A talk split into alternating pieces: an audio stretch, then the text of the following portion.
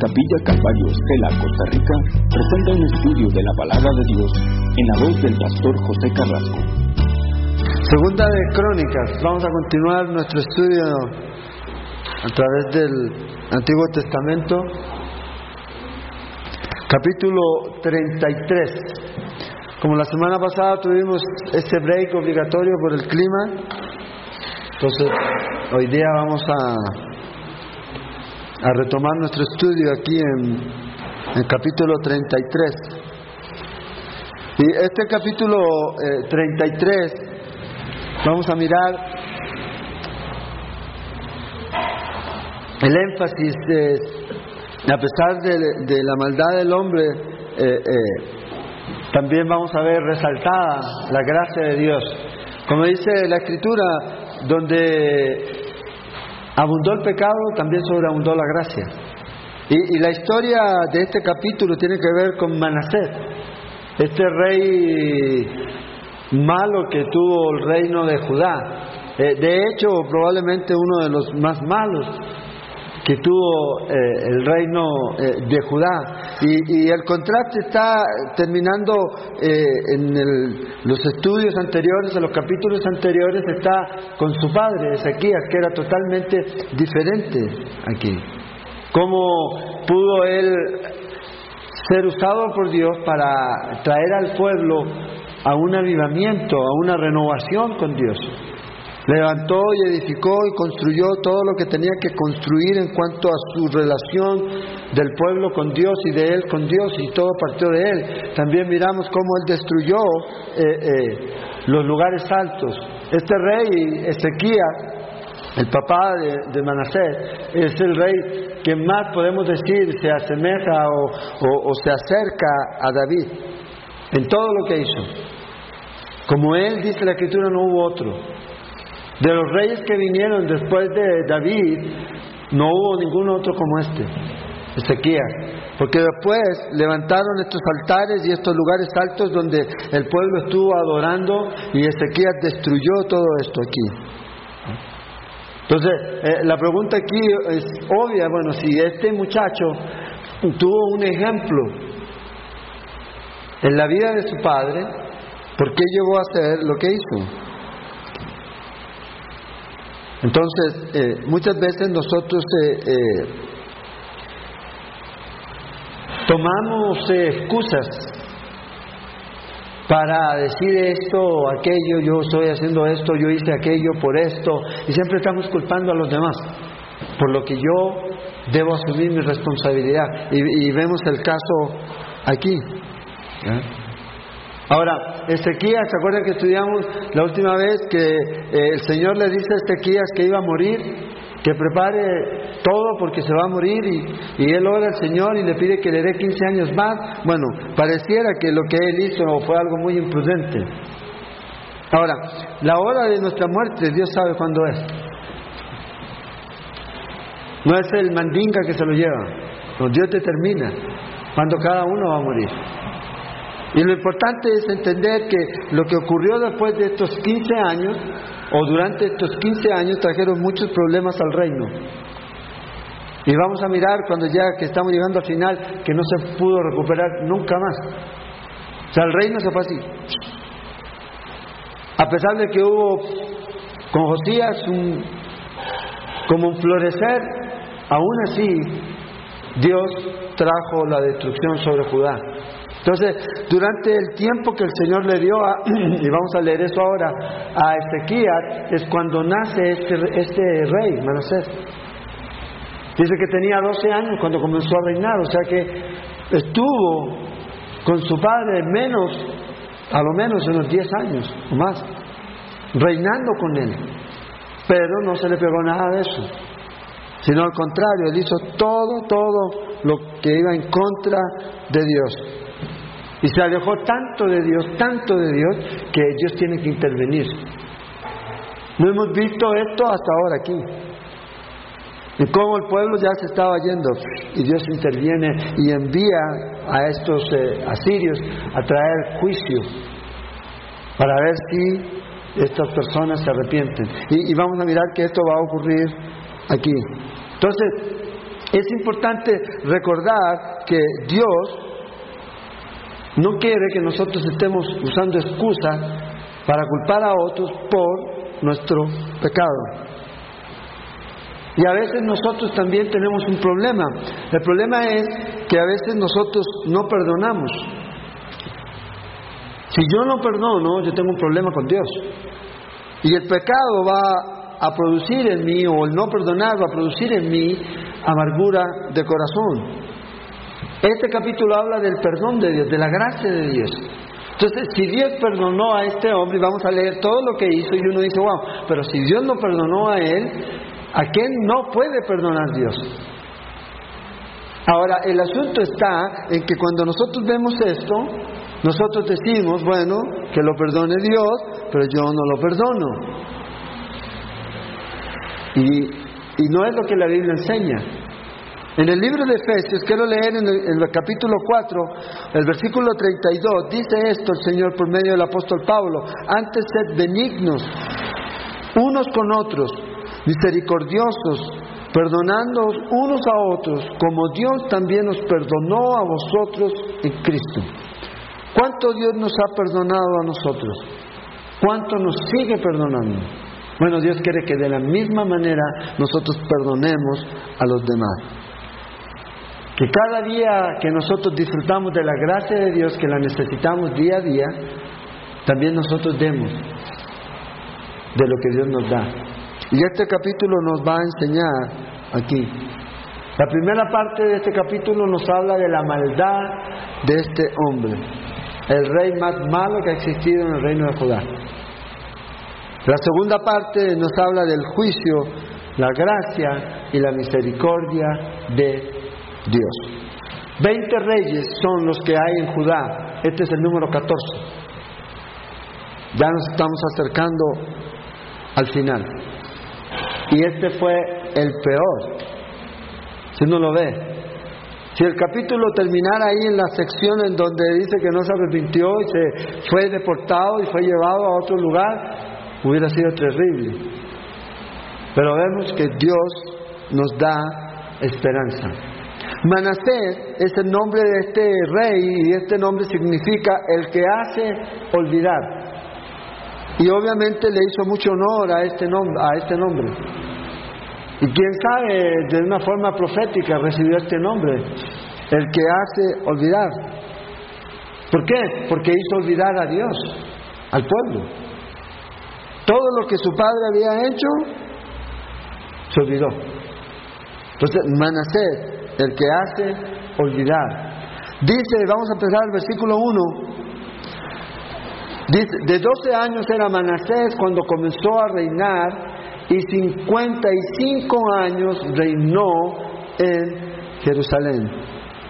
Entonces tenemos algo aquí bastante interesante y extraño eh, a la vez. Vemos a este rey Ezequías, el bueno, y a una nación pero no reinó tanto. Luego llegó su hijo, y que llevó a la nación a irse en contra de Dios, y duró 55 años reinando. Este es el rey que más ha durado en el trono de Israel. Reinó más que David, reinó más que Salomón, reinó más que su propio padre. Vea aquí. Entonces aquí salta la pregunta, ¿por qué Dios permitió de que este hombre reinara tanto tiempo? Yo creo que la respuesta nosotros la encontramos en el Nuevo Testamento cuando Pedro dice que Dios retarda su venida porque quiere que todos vengan al arrepentimiento. Y a veces uno piensa de por qué Dios no trae juicio ya, ¿no? Porque Dios es misericordioso. Y esa es la actitud de Dios, ese es el carácter de Dios. Entonces, todo este tiempo que nosotros estamos viviendo ahora es tiempo de gracia. Llamémosle el alargue, los siete minutos que dieron el día, eh, el otro día. ¿ah? Ese es el tiempo. Pero ¿por qué Dios lo hace? Porque Dios quiere que todos los hombres vengan al arrepentimiento. Entonces Dios le da la oportunidad a este rey de qué? De que por 55 años que él reinó, él se arrepintiera él se arrepintiera aquí. Y vamos a ver que Dios cumple eso. Entonces, podemos orar por juicio, pero el juicio de Dios va a llegar en su tiempo, no en mi tiempo. Y puede pasar años, y a lo mejor usted nunca lo va a ver. Nunca. Pero Dios sí lo va a hacer. Versículo 2. Pero hizo lo malo ante los ojos de Jehová. Otra vez, ante los ojos de Jehová. Lo malo que hacemos es contra el Señor. Es lo que hacemos. Y debemos entender eso. Y fíjese lo que dice, conforme a las abominaciones de las naciones que Jehová había echado de delante de los hijos de Israel. En otras palabras, este Manasés está imitando los pecados de los cananeos, de los que vivían en la tierra de Israel, en la parte del norte y en el sur durante el tiempo de la ocupación. Por esta razón Dios mandó que destruyeran a todos estos, porque su pecado era muy grande. Y Él viene y hace todo lo que hicieron estos grupos, estos pueblos cananeos. Y vamos a ver algunas cosas de ellas. En Segunda de Reyes, capítulo 16, nos dice esto en el versículo 3. Antes anduvo en el camino de los reyes de Israel y aún hizo pasar por fuego a su hijo, según las prácticas abominables de las naciones que Jehová echó de delante de los hijos de Israel. ¿Quiénes? El rey, los reyes del norte. Acab y todos ellos es lo que ellos hicieron. ¿Qué pasó con el reino del norte? Dios trajo juicio. Fueron expulsados de su tierra. ¿Qué va a pasar con el reino del sur? Va a pasar lo mismo. El asunto es que a veces no se ve inmediatamente. Ahora, vamos a leer aquí del versículo 3 al 9 un, llamémosle, desglose de todo lo malo que hizo este hombre. Y vamos a mirar algunas cosillas aquí que este hombre hizo. Vea lo que dice, porque él reedificó los lugares altos que Ezequías su padre había derribado. Y levantó altares a los Baales. E hizo imágenes de acera. Y adoró a todo el ejército de los cielos y les rindió culto. Edificó también altares en la casa de Jehová de la cual había dicho Jehová en Jerusalén, estará mi nombre perpetuamente. Edificó asimismo altares a todo el ejército de los cielos en los dos atrios de la casa de Jehová. Y, dice, y pasó a sus hijos por fuego en el valle del hijo de Inom. Y observaba los tiempos, miraba en agüeros, era dado al adivinación y consultaba a adivinos y encantadores. Se excedió en hacer lo malo ante los ojos de Jehová hasta encender su ira. Además de esto, dice, puso una imagen fundida que hizo en la casa de Dios, la cual dicho Dios, la cual había dicho Dios a David y a Salomón su hijo, en esta casa y en Jerusalén, la cual yo elegí sobre todas las tribus de Israel, pondré mi nombre para siempre. Y nunca más quitaré el pie de Israel de la tierra que yo entregué a vuestros padres, a condición de que guarden y hagan todas las cosas que yo les he mandado.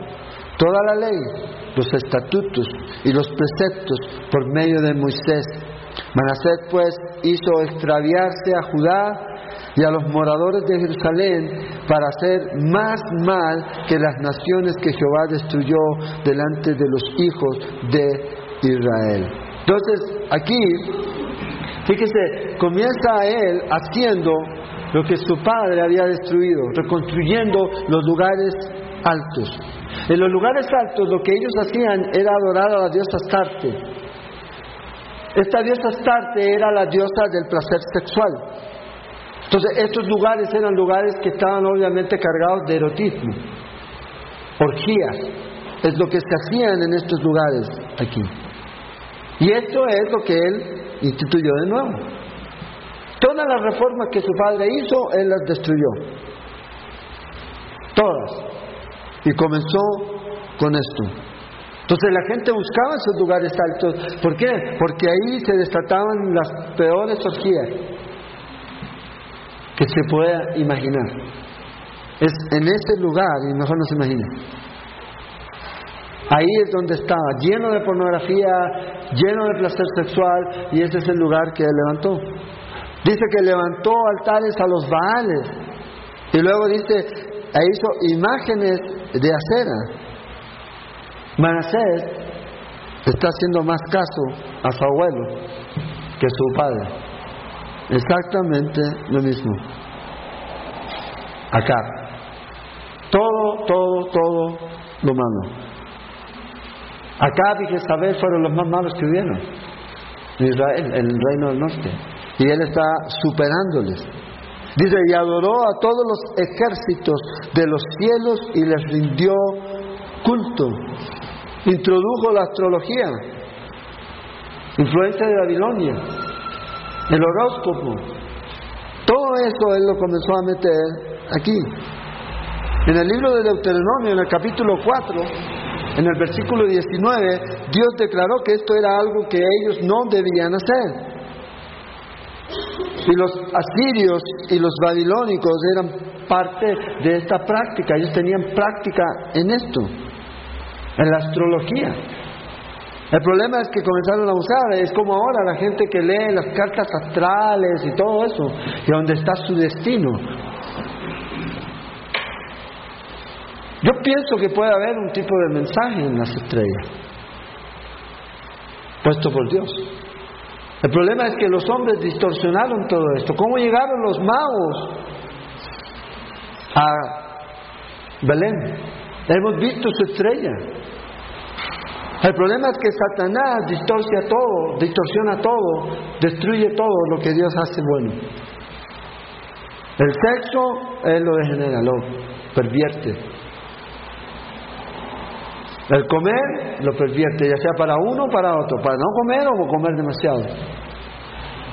El beber ya no es suficiente agua o una gaseosa. Cerveza. Y póngale lo que usted quiera. Él distorsiona todo. El respirar ya no es solo respirar el aire puro. Respirar cualquier basura que se la vende.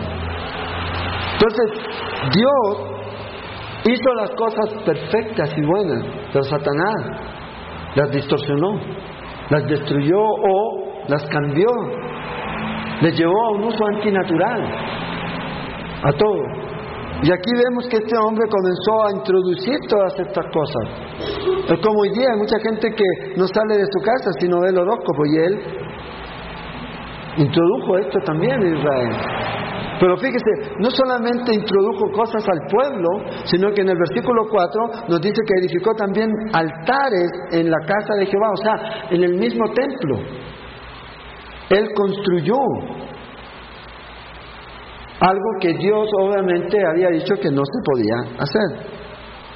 Entonces ya era malo meter la idolatría a Judá, más aún llevando este ídolo y profanar el templo de Dios. O sea, Él llevó la adoración a estos seres al mismo templo. Ahí es mismo donde adoraban a Júpiter, a Mercurio, a todos ellos que hoy día se conocen por ese nombre o por otros nombres, o las estrellas del cielo, o todo lo que sea, Él lo llevó y lo metió al mismo templo. Y comenzaron a mirar el famoso horóscopo. Y Dios dijo que no se podía hacer. En el versículo 5 dice, edificó a sí mismo altares a todo el ejército de los cielos, en los dos atrios, en los patios del templo. No solo se metió al templo, sino que también en los patios, o sea, la gente podía adorar. Era totalmente algo idólatra. Yo creo que si Martín Lutero hubiera entrado en el templo, hubiera sentido lo mismo que sintió cuando fue a Roma por primera vez asco por ver la idolatría. O cualquiera, vea lo que hizo Jesús. Cuando entró al templo, cuando vio toda esa mercadería, toda esa mercancía que estaban haciendo en ese lugar. ¿Qué piensan ustedes que hubiera pensado, que hubiera hecho él al ver esto? Y él lo introdujo todo aquí. Hoy día la gente a veces por curiosidad o a veces por entretenimiento lo hacen, se meten en este asunto y abren una puerta a los demonios. Tremenda.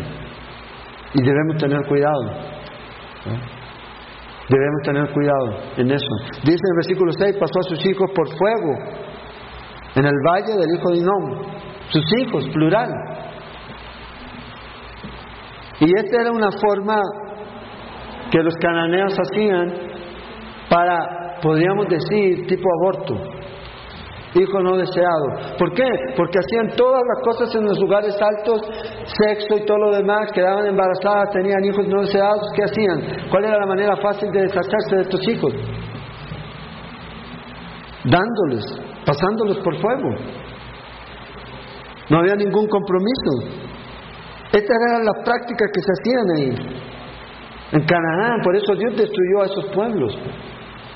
Prácticas que eran autodestructivas y que eran abominación a Dios. Es hoy día lo que la gente quiere llamar bueno a lo malo y a lo malo bueno. Si queremos destruir nuestra sociedad, entonces debemos permitir que se sigan dando todos estos tipos de situaciones que hoy día lamentablemente la gente, los cristianos no levantan la voz contra el aborto, contra las uniones de matrimonios o matrimonios. Si quieren tener uniones, que tengan todas las que quieran, pero no pueden llamarle matrimonio porque no es matrimonio. No es matrimonio. Es la manera, si usted sabe, si usted ve que no, las familias no tienen a lo menos uno, dos o tres hijos, la sociedad se va envejeciendo. Ya se está pasando en muchas partes del mundo. Ahora imagínense cómo van a procrear dos personas del mismo sexo. No pueden. Van a destruir. Entonces estos hombres, fíjese aquí, viene este rey y trae a sus hijos y los pasa por fuego, adorando a este rey Moloch, este rey cananeo Moloch. Imagínense, el punto que está llegando aquí. Luego dice aquí en el 6, y observaba los tiempos, ¿ah? no los chances, sino los tiempos, le gustaba saber qué iba a ocurrir. ¿ah? Y entonces investigaba, ¿y cómo lo hacía? Dice agüeros, adivinos, encantadores. ¿Se acuerdan ustedes un hombre que fue a buscar a un encantador? Saúl. Se supone que debían haber sido barridos de la tierra de Israel, pero quedaba una, escondidita. No consultó a Dios porque Dios no le iba a hablar, porque obviamente él no estaba, tenía comunión con Dios. Entonces la gente va, no le cree a Dios, pero sí le cree a este tipo de personas. Ahora, estos agüeros y adivinos y encantadores abren una puerta hacia los demonios. ¿Han oído hablar ustedes de los espíritus guía? Y en muchas iglesias cristianas hablan de espíritus guía, son solo demonios. Es lo que es. Conéctese con tu espíritu guía. Es lo que está haciendo este hombre aquí. Es lo que hoy día llaman, a lo que antes se llamaban demonios, hoy día los llaman espíritus guías. Y es por esto que Dios trajo juicio. Entonces fíjese quién estaba dando la dirección. Los demonios. Y hoy día quién está dando la dirección. Son demonios. Y la gente se siente bien y los meten en esos eh, eh, eh, lugares en donde los, le hacen hipnosis y los hacen tener esos encuentros y esos viajes y nada de esto es algo que realmente va a producir un beneficio. Al contrario, va a empezar a ver duendes verdes. ¿Y por qué? Porque se abrió la puerta. Los cristianos no tenemos nada que ver con esto. Pero hoy día la sociedad está igual como en tiempo de Manasés, ¿sí o no? Es lo que está ocurriendo. Todo, todo, todo lo que vemos ahora en este hombre lo vemos en nuestra sociedad. El problema es que muchas veces nosotros tratamos de diferenciar son tiempos diferentes. No, el juicio de Dios va a caer igual. Va a venir. Y nosotros necesitamos darnos cuenta que Dios nos ha dado un mensaje de gracia, pero también nos ha dado un mensaje en el cual dice que Él va a traer juicio. Hay tiempo de gracia, ahí está ahorita, después del juicio. Además de esto, puso una imagen fundida, dice el versículo 7, que hizo y la puso en la casa de Dios. Esta imagen fundida era probablemente la diosa de la fertilidad, Acera. Prostitución ritual, prostitutas, que lo que hacían era vender su cuerpo para traer dinero, ¿verdad?, al templo de esta diosa. Entonces vean lo que está haciendo este hombre. Está convirtiendo el templo de Dios en un, en un burdel de idolatría. Es lo que él está haciendo. Dedicado a esta diosa.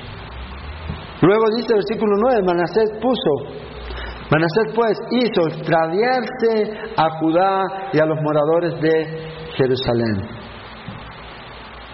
Los manipuló, los llevó al pecado y más pecado los tomó y los llevó hacia abajo, aquí. Ahora, esa es su responsabilidad.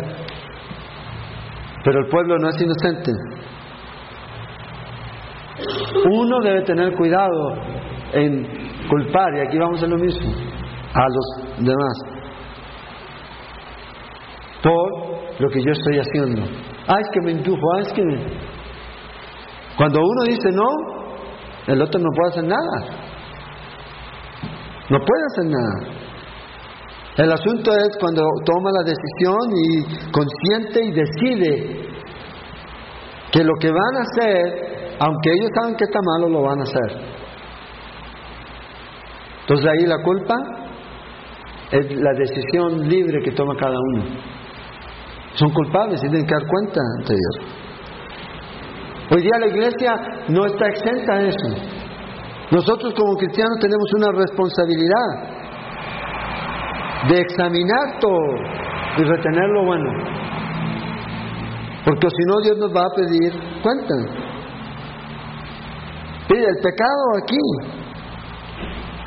El rey era malo y llevó al pueblo a esto, pero aquí la gente tiene su propio pecado por aceptar esto, por guardar silencio a lo mejor, por no decir nada. Y los que hablaron, vamos a ver lo que ocurre. Que los que hablan en contra de esto son perseguidos. Y son acallados por la fuerza. Entonces, Manasés tuvo todas las posibilidades de ser un gran gobernador, un hombre que gobernara agradando a Dios. ¿Por qué? Tuvo un buen ejemplo. Su padre. Correinó probablemente cuando era pequeño con su padre. O sea, sabía lo que tenía que hacer. Recibió una nación sana espiritualmente, con un gran avivamiento. Pero vea lo que ocurre aquí. Lo único que tenía que hacer era imitar a su padre. No lo hizo. ¿Qué quiere decir esto? Que él tomó una opción diferente decidió irse en contra de eso. Siguió los pasos de su abuelo casa Obviamente lo superó en gran manera. Ahora, de la misma manera nosotros como cristianos tenemos la opción de llevar nuestra vida en santidad o de llevar nuestra vida en pecado. Dios nos ha dado siempre, dice en 1 Corintios 10, 13, que Dios nunca nos ha puesto una prueba mayor de la que podamos resistir. Dios no nos tienta a pecar, dice la Escritura. Y cuando fallamos es porque sencillamente no hemos usado las armas que Dios nos ha dado. Y fallamos y pecamos. Ahora vean lo que dice en el versículo 10. Y habló Jehová a Manasés y a su pueblo, mas ellos no escucharon. Vean el amor de Dios no mandó un rayo, sino que mandó profeta aquí. Probablemente Isaías. ¿Qué nos dice la tradición? La historia nos dice que Isaías fue cortado en dos por este rey. O sea, vea el nivel al que este hombre había llegado. Y Dios aún así le envía esta advertencia que él no hizo caso. Entonces Dios va a tener que intervenir.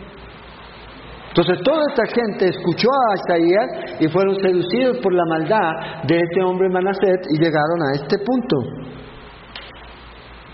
Aquí el pueblo pereció y no fue por falta de conocimiento. Ellos tenían información, sabían. Hoy día lamentablemente y en otras épocas ha ocurrido, pero en este tiempo. Fíjese cómo evolucionó el pecado.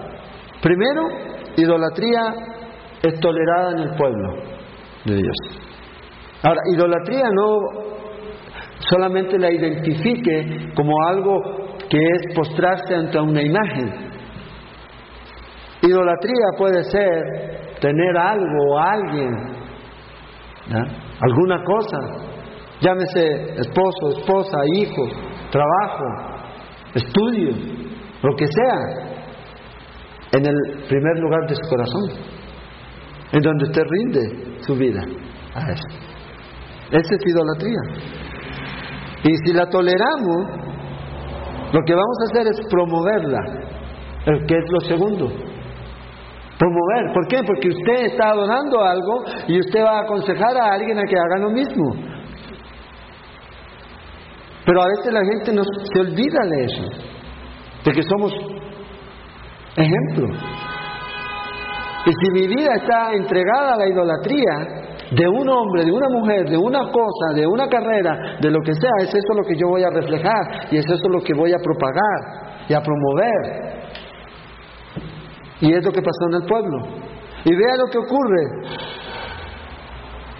Lo segundo, lo tercero que trae la idolatría es que ya es apoyada y financiada en el pueblo de Israel. Yo hasta pago ahora por alejarme de Dios. Es increíble, pero a veces no nos damos cuenta de eso, de cómo nos comenzamos a alejar. ¿Qué ocurre? Que el verdadero culto, la verdadera adoración a Dios se debilita. Vea las vidas de las personas que tienen a una persona, a una cosa, a una profesión o lo que sea primero en su vida antes que a Dios. ¿Cómo es?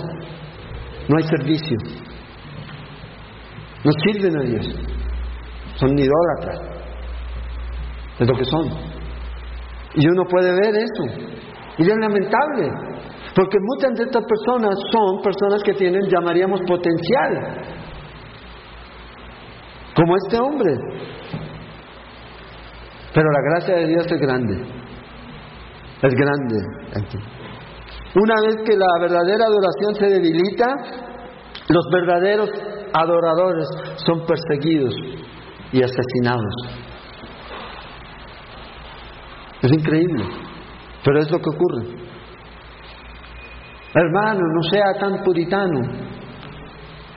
Yo siempre me acuerdo de una conversación que escuché de dos personas hace muchos años, cuando era soltero, dos cristianos que yo conocía y el otro le, decía al otro que tenía que vivir en santidad. Y el otro le decía, no hermano, no sea tan puritano, debemos disfrutar. También, si Dios no se va a enojar. ¿Para qué ir a la iglesia todos los domingos? ¿Para qué ir a la iglesia todos los jueves o todos los miércoles? Bueno, estos son idólatras. Lo que son. No tienen a Dios en primer lugar. Y van a comenzar a atacar o a debilitar a aquellos que quieren verdaderamente seguir a Dios. Es lo que van a hacer. Pero ¿sabe cuál es el resultado? Juicio el juicio de Dios. Después pierden su matrimonio, pierden su trabajo, no terminan sus estudios, pierden a sus hijos y después dicen en qué fallé. En lo más importante, tener a Dios en primer lugar. Esto es lo más importante. Lo vimos la semana pasada. Pero otra vez, este capítulo es de gracia. Vea lo que dice en el versículo 11. Cuando a veces llegamos a este punto, Dios tiene que actuar. Por lo cual Jehová trajo contra ellos los generales del ejército del rey de los asirios, los cuales aprisionaron con grillos a Manasés. Eso es lo que hace el pecado, aprisionarte, esclavizarte. Y atado con cadenas lo llevaron a Babilonia.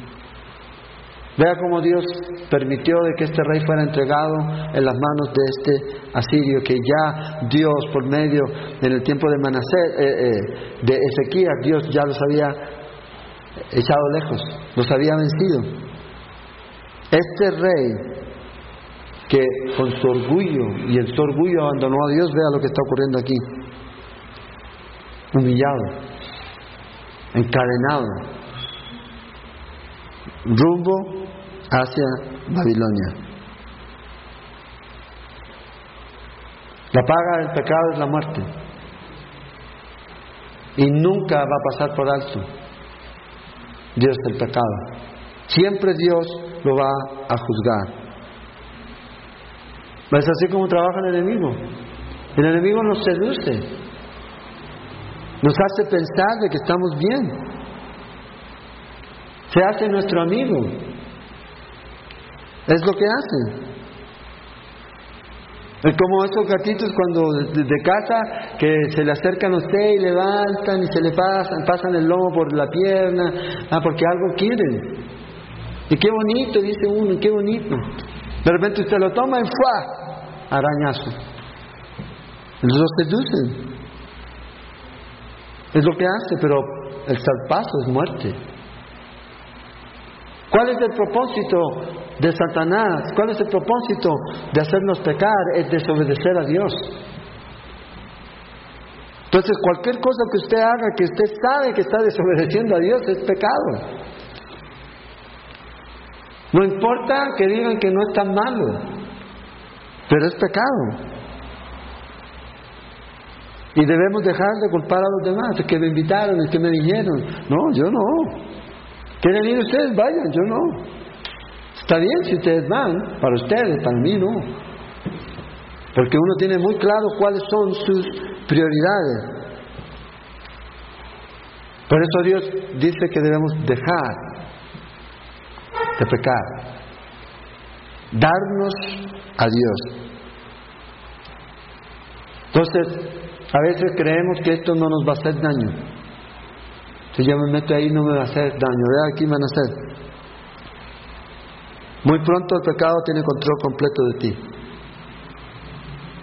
Gracias a Dios que están los versículos que siguen, versículos 2 al 13 dice, más luego que fue puesto en angustia, en medio de esta aflicción, él clamó.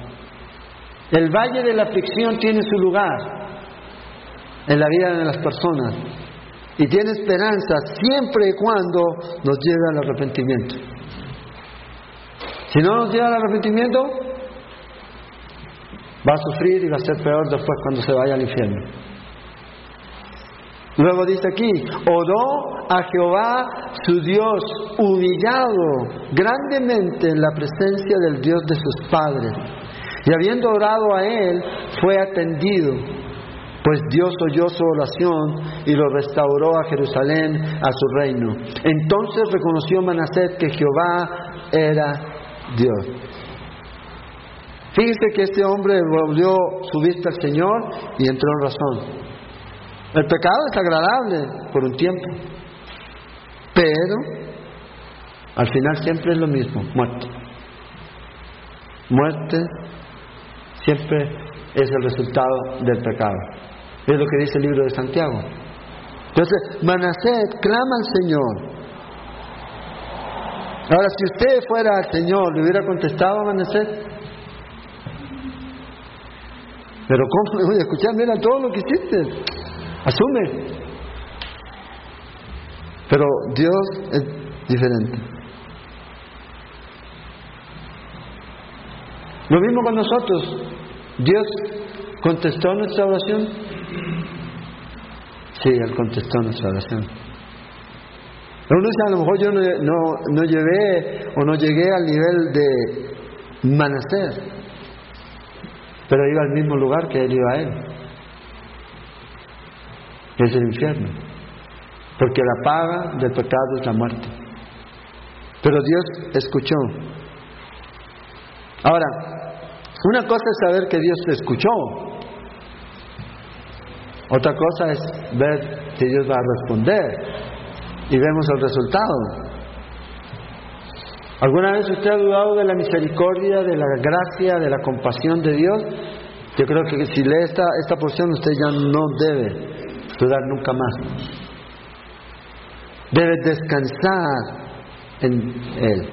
Que Dios lo perdona si usted se humilla, se arrepiente con un corazón contrito y humillado. Bienaventurado es el hombre cuyas transgresiones han sido perdonadas y sus pecados han sido borrados. Es lo que dice la escritura. Entonces, primero, nunca debemos tomar el pecado a la ligera, hermanos. No es, no es pecadito, es pecado, algo que Dios aborrece. ¿Por qué? Porque así se empieza.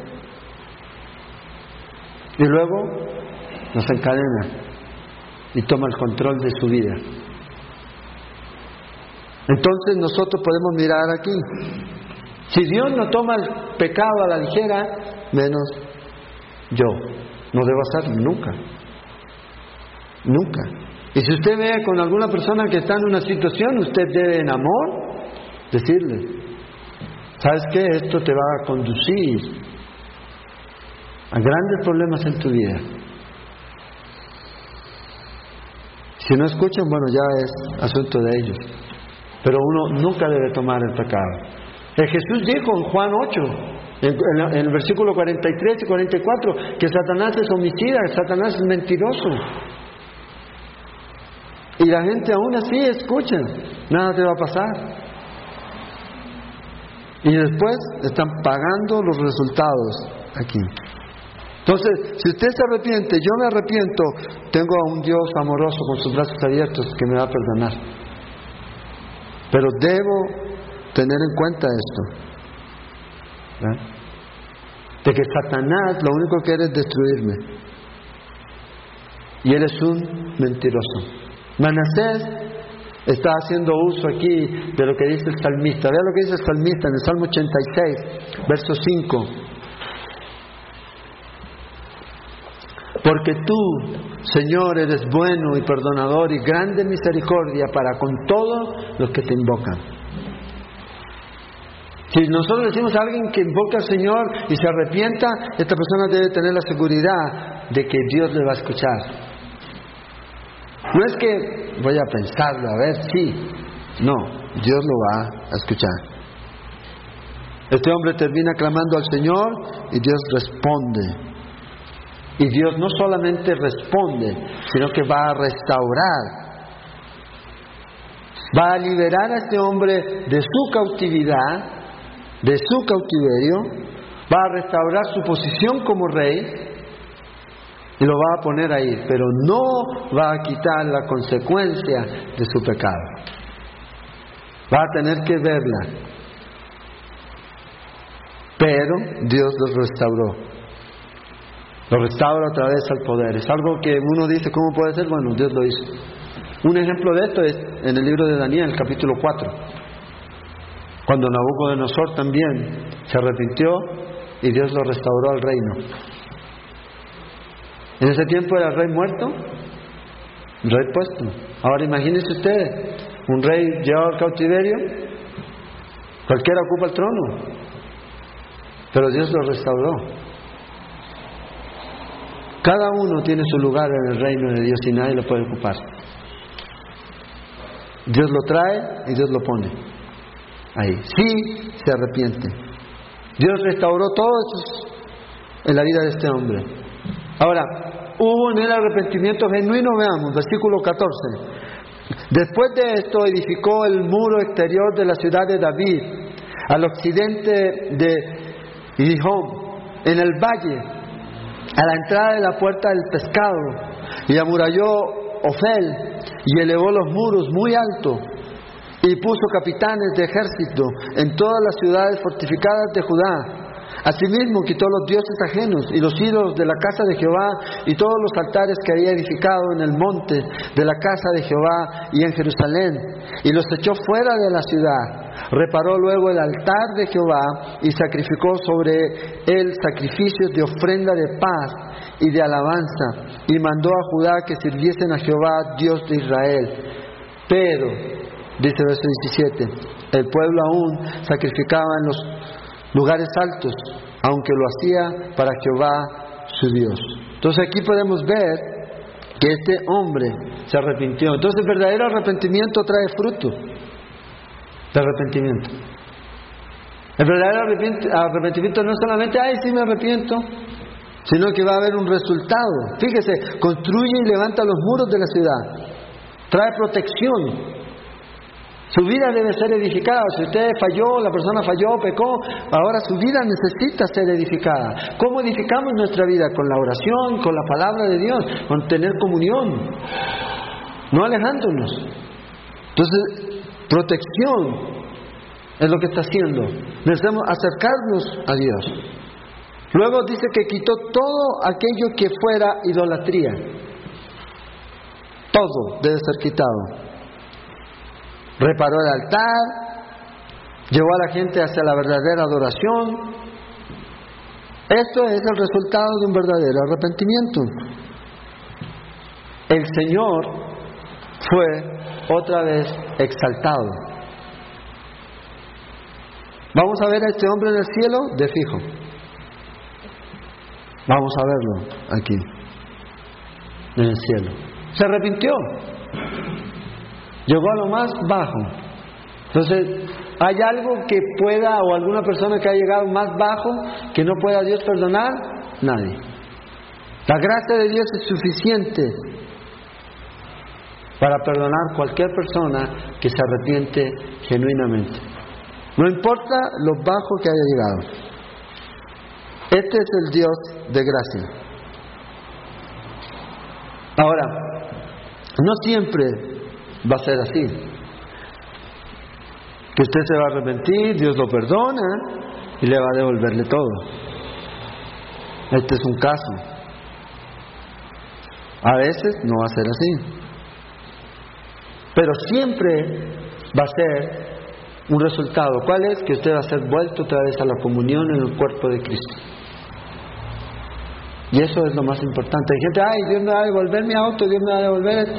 No, lo más importante es que Dios otra vez me vuelve a la comunión con Él cuando me arrepiento. Y lo que venga después, gloria a Dios. Es bendición extra. Pero lo más importante es que yo tengo ahora otra vez el lugar en el cuerpo de Cristo. Y es lo que ocurre en la vida de este hombre. Otra vez fue vuelto a esta relación con Dios. Y él comenzó a actuar. Él no comenzó a actuar en función de que Dios fuera a bendecirnos, sino que vio lo malo que había hecho y comenzó a restituir, a reparar. Ese es el verdadero arrepentimiento. No solamente pedirle perdón a Dios. Es tiempo de pedir perdón a Dios. Cuando es tiempo de pedir perdón a Dios, también es tiempo de pedir perdón a aquellos que hemos ofendido. Ese es el verdadero arrepentimiento. Restaura su propia vida cuando usted realmente muestra eso.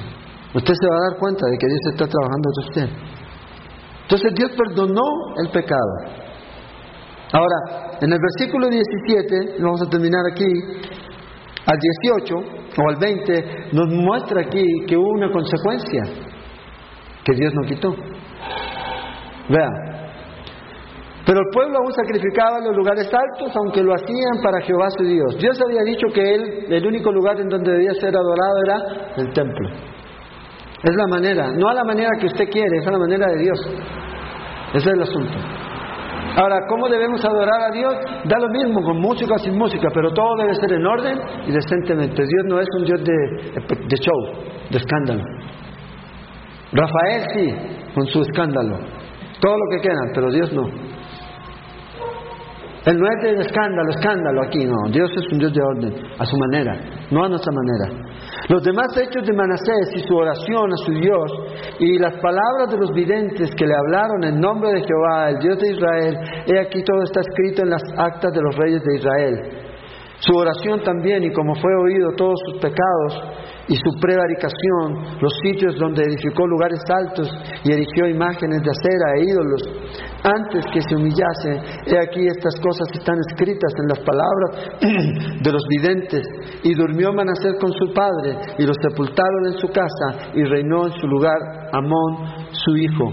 De dice, 22 años era Amón cuando comenzó a reinar, y dos años reinó en Jerusalén e hizo lo malo ante los ojos de Jehová, como había hecho Manasés su padre, porque ofreció sacrificio y sirvió a todos los ídolos que su padre Manasés había hecho. Ya sé que Amón tomó su propia decisión, pero vea la consecuencia de su pecado. Este hombre podía decir, mi culpa.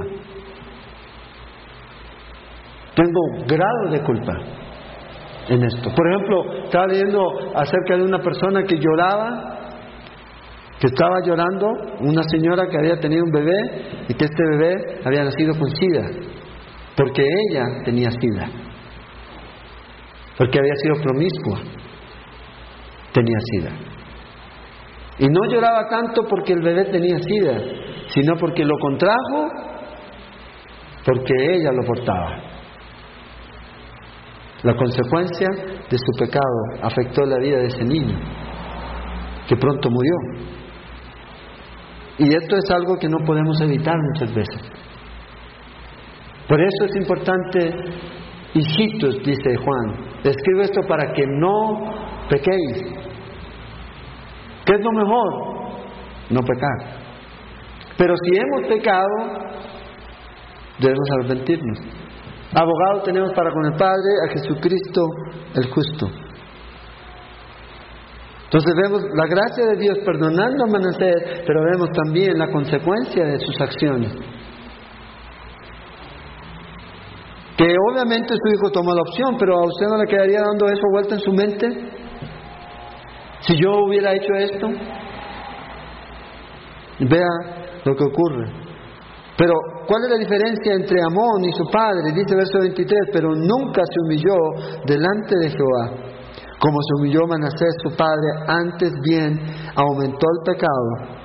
Y conspiraron contra él sus siervos y lo mataron en su casa. Mas el pueblo de la tierra mató a todos los que habían conspirado contra el rey de Amón. El rey Amón y el pueblo de la tierra puso por rey en lugar a Josías su hijo. A pesar del arrepentimiento de Manasés, a pesar de la restauración de Dios, este gobierno de este hombre que duró muchos años mal trajo una consecuencia. Las consecuencias se van a ver en el futuro. No solamente con su nieto,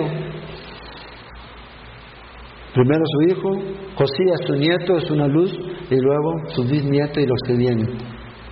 Va a haber una consecuencia en la vida espiritual de la nación, en la vida espiritual de su familia, es la consecuencia del pecado.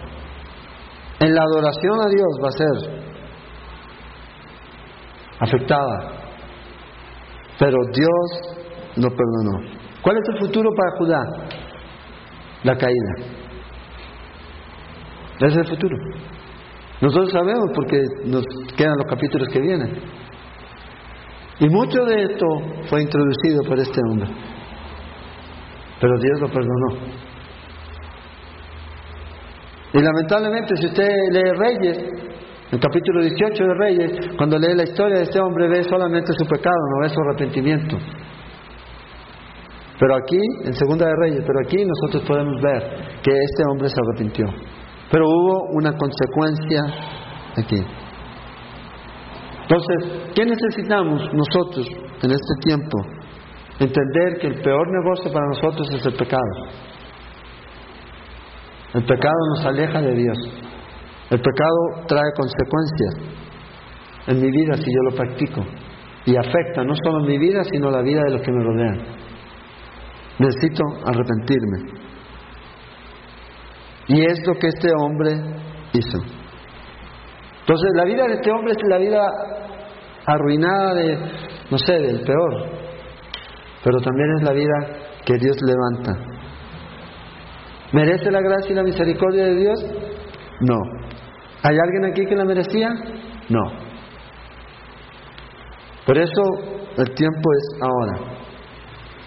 Compartir con la gente acerca del perdón de los pecados, de la vida abundante, no de la iglesia, sino de la vida abundante que Dios nos da en su palabra. Ese es el tiempo, antes de que sea tarde. Entonces, vemos que la gracia de Dios no es un tema solo del Nuevo Testamento, es un tema del Antiguo Testamento, porque el carácter de Dios no cambia. ¿Merecía este hombre perdón? No merecía nada. ¿Hizo sacrificios antes? No, dice que se humilló. ¿Qué dicen los salmos? El que se humilla. Esto que Dios ve. Los sacrificios vinieron después de él haber recibido la gracia de Dios. Entonces, ya nos estamos acercando al final de esta historia del reino del sur. Con Josías, ¿verdad? Seis reyes más nos quedan. En realidad, cinco. Porque Amón ya lo pasamos, ya. Es todo lo que se dice de él. Hizo lo malo, murió, lo mataron. No más. Josías, dos capítulos que vamos a ver ahí de la vida de este hombre. Pero aún así no fue suficiente para traer restauración y un avivamiento perdurable a la nación. Entonces el avivamiento no es algo que uno dice, ah, esto va a durar por siempre. No, ¿Qué pasó con Gales? ¿Qué pasó con Azusa? ¿Qué pasó con todos esos avivamientos? Nada, ahora. El verdadero avivamiento es esa relación continua, constante de usted y Dios, día a día, todos los días. Eso es. Entonces, gracias de Dios para todos. Dios la dio a usted, regálela a otro, compártela y lleva el mensaje de esperanza que Dios te está salvando aún y perdonando. Esperamos que este estudio de la palabra de Dios haya sido de edificación para su vida. Le invitamos a visitar nuestro sitio en internet www.ministeriosela.com donde encontrará más estudios y recursos para su edificación.